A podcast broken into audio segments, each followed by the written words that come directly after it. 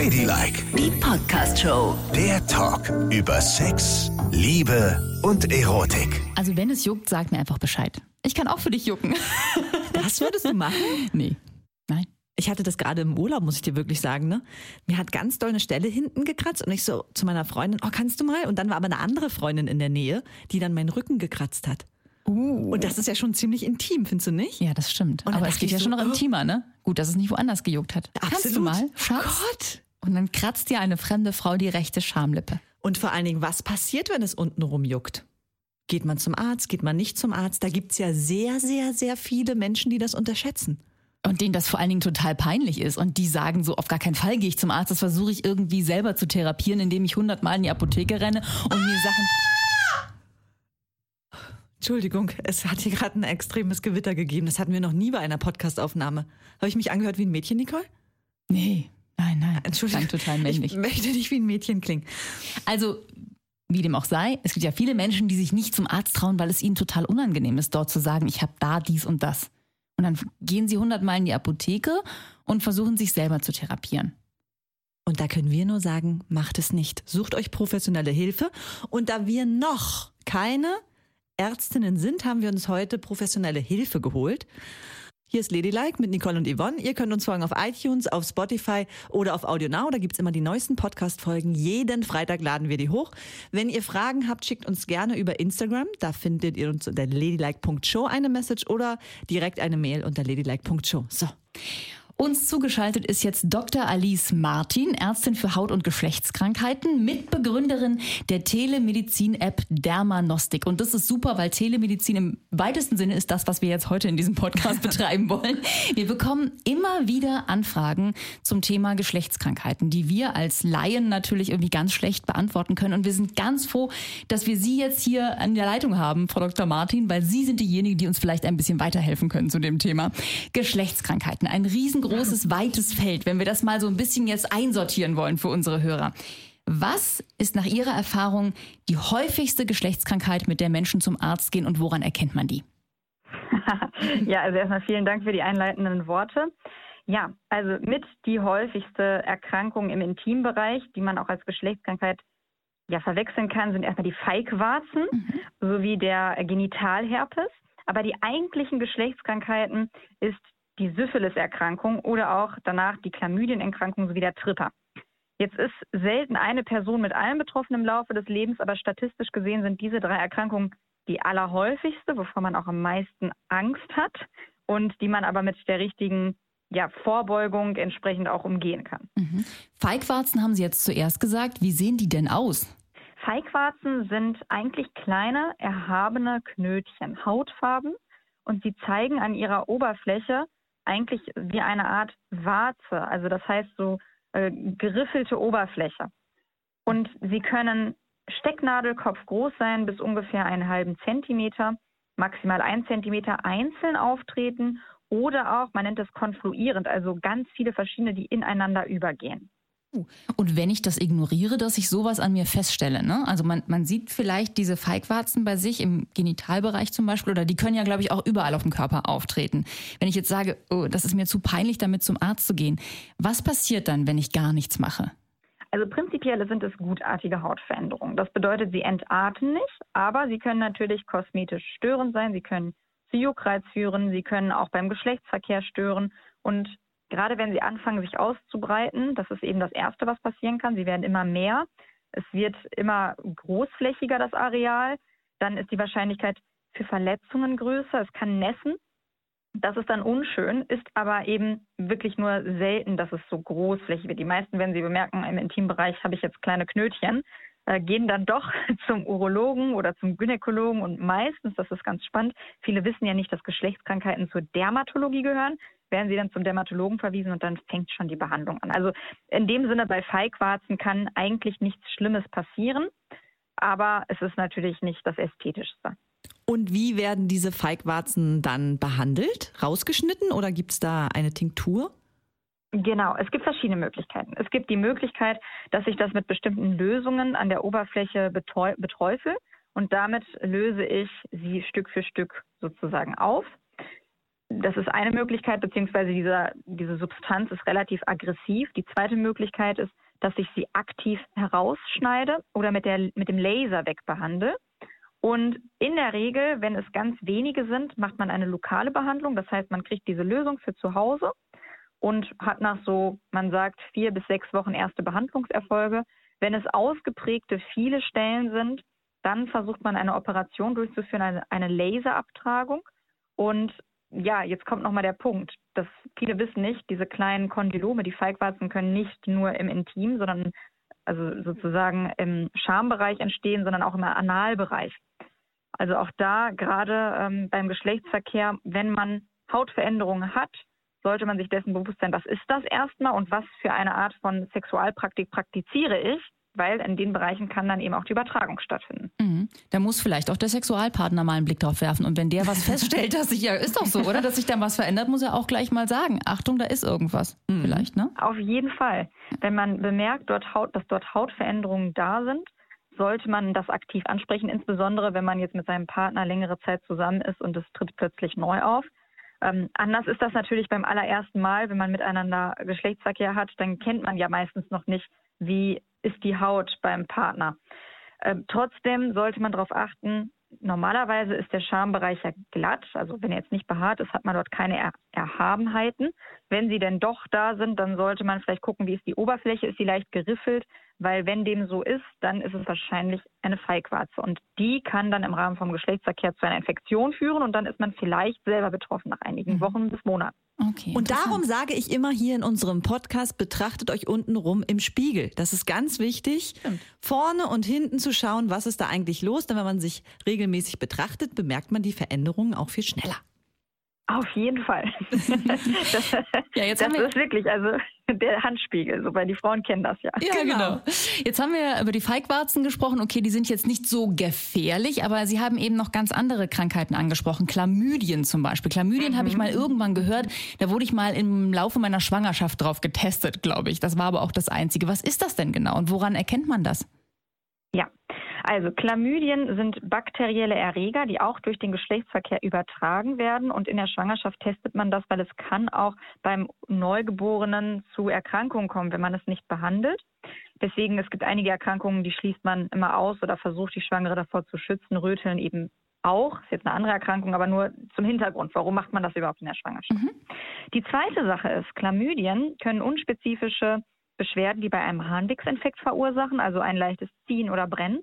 Sie können aber auch komplett, komplett asymptomatisch sein. Das bedeutet, dass man gar nichts merkt und in Wirklichkeit wandern diese Erreger langsam nach oben und verursachen dann im schlimmsten Fall sogar eine Sterilität, eine Unfruchtbarkeit. Und deswegen ist es so wichtig, wenn Frauen nicht ähm, schwanger werden, dass man auch einmal vorher testet, liegt eine Chlamydieninfektion vor, weil das eben auch eine mögliche Ursache ist. Bei Männern ist es anders. Auch da kann das natürlich entstehen. Männer haben aber häufiger Harnwegsbeschwerden. Also das bedeutet, bei Männern ist die Erkrankung eher symptomatisch, bei Frauen eher asymptomatisch. Deswegen gibt es auch Routineuntersuchungen und sollte man, wenn man äh, eine Geschlechtskrankheit entdeckt hat, auch immer einfach mal mittesten, nicht, dass man sich mit mehreren Sachen infiziert hat. Mhm. Aber wichtig wahrscheinlich schon der Hinweis an die Männer, wenn ihr Harnwegsbeschwerden habt, da könnte was sein, äh, da geht auf jeden Fall mal zum Arzt, ja? Auf jeden Fall. okay. Und bei Feigwarzen und jetzt den Chlamydien, wie beugt man da am besten vor? Bietet da ein Kondom ja. genügend Schutz? Also Kondome schützen vor vielen, aber nicht vor allem. Also man ähm, schützt, man kann sagen, es schützt vor den schlimmen Erkrankungen. Man kennt das schon durch HIV, Hepatitis. Das, diese Welle haben wir hinter uns, gibt es natürlich immer noch als Infektion. Ähm, aber das ist schon deutlich seltener geworden. Was aber wichtig ist, es schützt vor der Syphilis. Die Syphilis ist eine Erkrankung, bei der man ja, man sagt, das ist das Chamäleon der Dermatologie. Man kriegt erstmal im Intimbereich einen kleinen Defekt, einen Wunddefekt, eine Erosion. Danach kann es zu einem Ausschlag kommen und im Spätstadium können die Betroffenen sogar Schädigungen des Herz-Kreislauf-Systems haben. Also diese Erkrankung sollte ernst genommen werden. Die Chlamydien, dagegen schützt das Kondom auch. Äh, gegen den Tripper. Der Tripper, vielleicht kennt der ein oder andere, äh, das das ist auch eine Infektion, da kriegt man einen Harnwegsinfekt, aber es kann auch zu Gelenkbeteiligung kommen. Ähm, es schützt aber nicht, jetzt kommen wir auf die andere Seite, zum Glück vor den Erkrankungen, die nicht so schlimm verlaufen, also wie den Feigwarzen, also da gibt es nur diese unangenehmen Hautveränderungen, dem Genitalherpes, auch da leider nicht. Jetzt kommt noch ein wichtiger Hinweis. Viele benutzen ein Kondom, haben aber Oralverkehr. Und ich glaube, was manchen Menschen nicht bewusst ist, wenn ich das eine durchführe, dann brauche ich das andere nicht machen. Also wenn ich Oralverkehr habe, ohne jetzt ein Lecktuch, mhm. dann habe ich ja trotzdem direkten Kontakt und es kann zu einer Infektion kommen. Dann brauche ich auch kein Kondom, weil ich bin sozusagen ungeschützt. Ja, dann kann man es auch äh, so sein lassen vom, vom Prinzip her. Ist genau wie man sagt, ich benutze jetzt beim Geschlechtsverkehr das Kondom. Ja, ich möchte nicht schwanger werden, aber ganz am Ende lasse ich es einmal kurz weg. also das heißt, man sollte immer konsequent bleiben in allem. Also oben und, und unten geschützt. Genau, ja. genau, oben und unten geschützt. So, so ist es ganz, ganz, ganz wichtig. Ähm, das sind eben die Sachen, die entstehen können. Filzläuse, was früher als die Intimrasur noch ähm, nicht on vogue war, auch ein großes Thema. Das bedeutet, dass die Filzläuse sich auch durch den Geschlechtsverkehr, durch direkten Haar-zu-Haar-Kontakt übertragen haben. Genauso die Krätze, auch, kann auch durch Geschlechtsverkehr, ist aber keine klassische Geschlechtskrankheit. Ja, das sind einfach nur durch Körperkontakt Erkrankungen, die übertragen werden. Also das heißt, es schützt nicht, nochmal zusammenfassend, vor dem Herpes und vor den Feigwarzen. Mhm. Ich muss jetzt nochmal kurz auf die homosexuellen Frauen zurückkommen. Wie können die sich dann beim Geschlechtsverkehr schützen? Da gibt es einfach den, den Tipp, dass man sich vorher testen lässt. Das heißt, beim Gynäkologen oder am besten beim Dermatologen sagt, okay, ich möchte ähm, einmal gucken, Check-up, es wird auch von der Krankenversicherung in regelmäßigen Abständen übernommen. Und wenn man weiß, man hat nichts, sollte man wirklich aktiv den, die Partnerin fragen, ähm, ob sie sich auch hat testen lassen und bis dahin, ja, eigentlich dann ähm, am besten, es gibt jetzt diese Lecktücher, ich muss sagen, ich kenne sie jetzt auch nur aus der Theorie. Ich würde einfach dann bis zu dem Zeitpunkt, wo ich es nicht weiß, darauf verzichten. Oder im Anschluss, wenn ich Beschwerden bemerke, mich sofort testen und behandeln lassen. Mhm.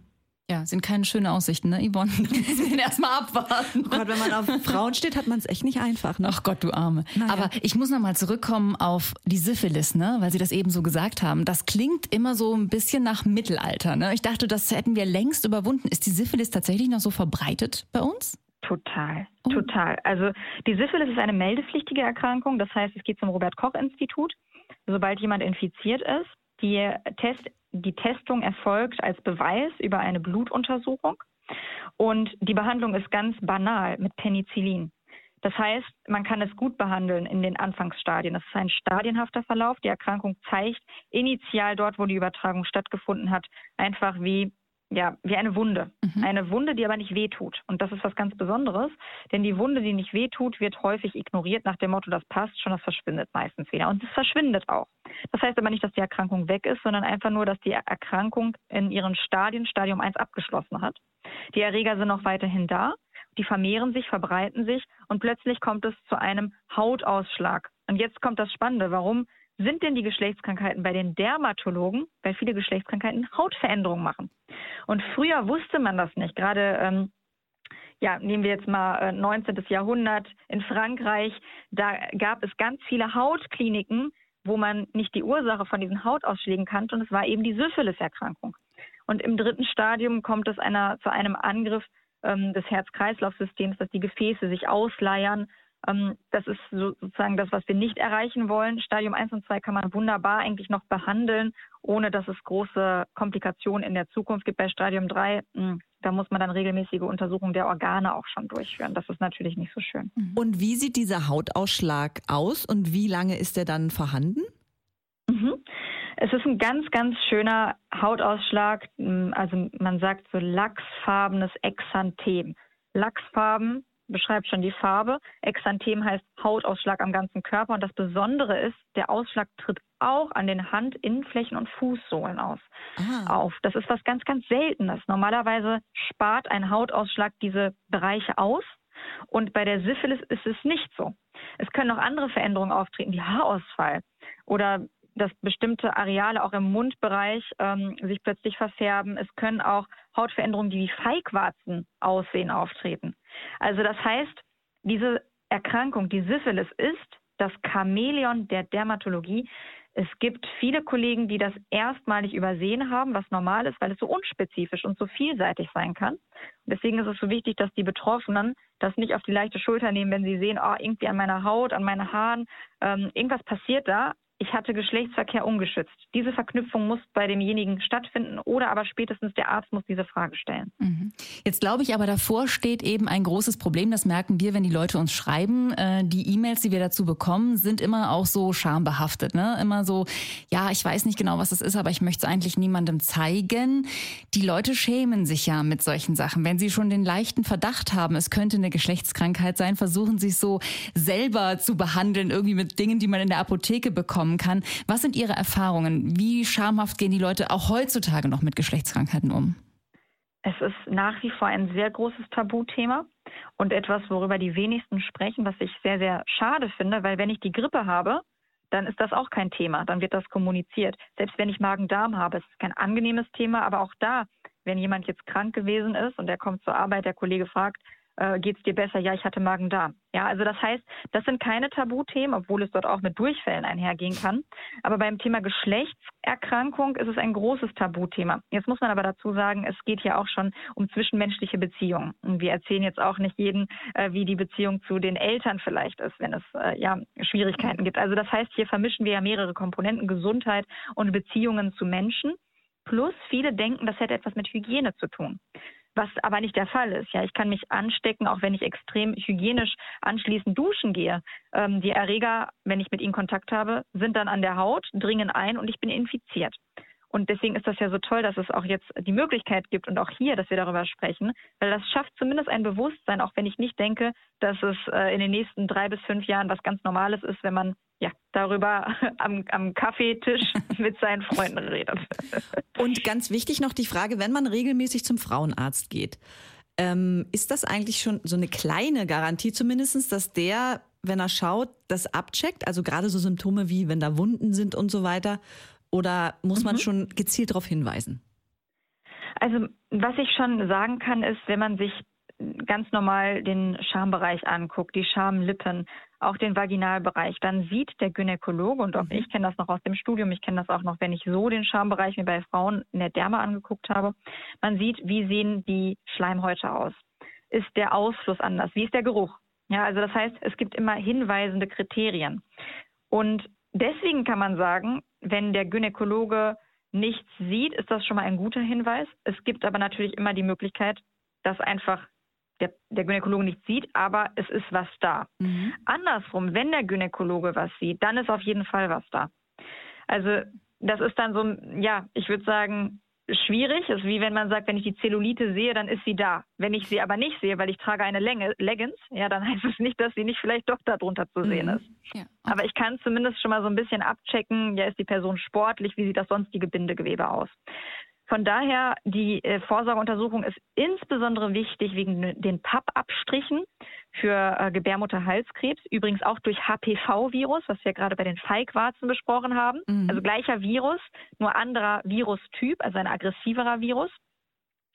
Und die, das ist das Wichtige, ähm, warum, warum man da hingehen sollte. Und on top, wenn man weiß, ich hatte jetzt einen neuen Geschlechts Partner, dann kann man das ansprechen beim Gynäkologen mit der Bitte, dass einfach eine Routineuntersuchung durchgeführt wird. Es kommt ganz auf die Kollegin oder den Kollegen an. Manche sind verhalten und sagen, ja, wenn sie nichts haben, dann ähm, wird das schon nicht sein. Und da mache ich immer den Appell an die Patientinnen und an die Patienten. Wenn aber jemand das Gefühl hat, Mensch, die Person, mit der ich geschlafen habe, ähm, hatte noch andere Partnerinnen oder ich habe ein ungutes Gefühl, dass man auf diesen Test einfach besteht, weil dann hat man sorgenfreie Nächte. Mhm. Und Sie sagten gerade HPV-Virus. Kann der HPV-Virus auch im Rachenbereich auftreten? Ja, und das ist noch eine ganz wichtige Sache, weil auch durch Sexualpraktiken, also HPV-Virus gibt es ja ähm, Ösophagus-Karzinom, also Speiseröhrenkrebs, es gibt verschiedene ähm, Krebsarten, die auch zum Beispiel Nasenrachenraum betreffen. Und da kann das HPV-Virus auch mit im Spiel sein oder ein Triggerfaktor oder ein Verursacher. Und jetzt ist der Punkt, wir sind fast alle mit HPV infiziert. Also genauso wie mit dem Herpesvirus haben die meisten auch HPV-Infektionen. Jetzt kommt es aber auf die Typen an.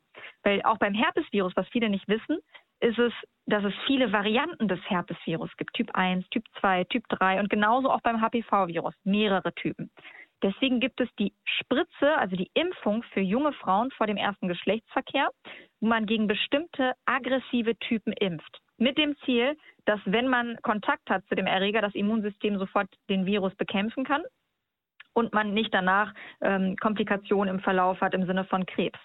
Also wir stellen fest, zusammenfassend, man muss einfach sich selber beobachten, den Partner beobachten, vom Partner beobachtet werden und dann mit möglichst wenig Scham ab zum Arzt, vielleicht sogar direkt äh, zum Hautarzt, wenn man denkt, oh Gott, mein, nachher sagt mir mein Gynäkologe, easy haben ja Syphilis, gehen Sie mal zum Hautarzt, ab zum Arzt und sich da weiterhelfen lassen, ja?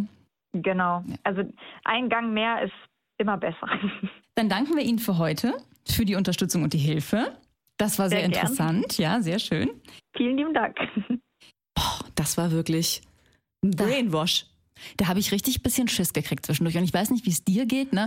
Ich misstraue ja immer allen Menschen. Ich gucke, denke dann immer so drüber nach, hat mein Mann vielleicht sowas? Oder habe ich vielleicht sowas? Weil es könnte ja sein, dass man zum Beispiel betrogen wird und dann infiziert mit irgendwas ganz Schlimmem. Ich weiß, es ist ein irrer Gedanke, aber es war eigentlich. Es ist wirklich irre. Aber man geht immer zu innerlich seine gesamte Vulvenflora und Scheidenflora durch. Permanent während der Beschreibung. Ne? Ja, das ich auch, hatte ich das? Hatte ich das? Mhm. Hatte ich das? Mhm. Wie fühlt sich das an? Gucke ich mir das äh, an? Aha, ist es so? Ist es so? Gott, bin ich glücklich, dass ich so lange in einer Beziehung bin? Weil man dadurch ja wirklich ja. safe ist, das muss man mal sagen. Tatsächlich. Aber gut finde ich auch, dass es jetzt so eine gewisse Aufmerksamkeit darauf gibt, dass man einfach weiß, so, okay, es könnte passieren das, ich weiß schon ungefähr, wie es sein könnte. Ja, ich hatte das Gefühl, ich hatte jetzt gerade so einen Crashkurs in Geschlechtskrankheiten ja. und ich kann tätig werden. Ich bin ja nicht allein. Diese App, die müssen wir unbedingt verlinken gleich unter der Folge. Und wir haben jetzt wieder Vorbildfunktion. Ne? Also, was wir auch immer sagen im Podcast, das Thema Sexualität ist ein Tabu. Und das Thema Sexualkrankheiten ist eben auch ein Tabu. Und sie sagt, jeder sagt, ja, ich hatte Magen-Darm. Keiner kommt zu ja. einer und sagt, oh man, hat ich einen fiesen Tripper. Ja. Das muss Normalität in unserer Gesellschaft werden, damit es nicht so schambehaftet ist, weil dadurch verschleppen die Leute ihre Geschlechtskrankheiten. Das geht nicht. Also, Sprecht darüber, holt euch Hilfe ja. und vertraut euch einem Arzt an. Ist ja nicht so schlimm, ne? Gibt ja Tausende jeden Tag, die Absolut. das machen müssen. So, hopp, auf die Toilette, wir gucken kurz. Ladylike, die Podcast-Show. Jede Woche neu auf Audio Now.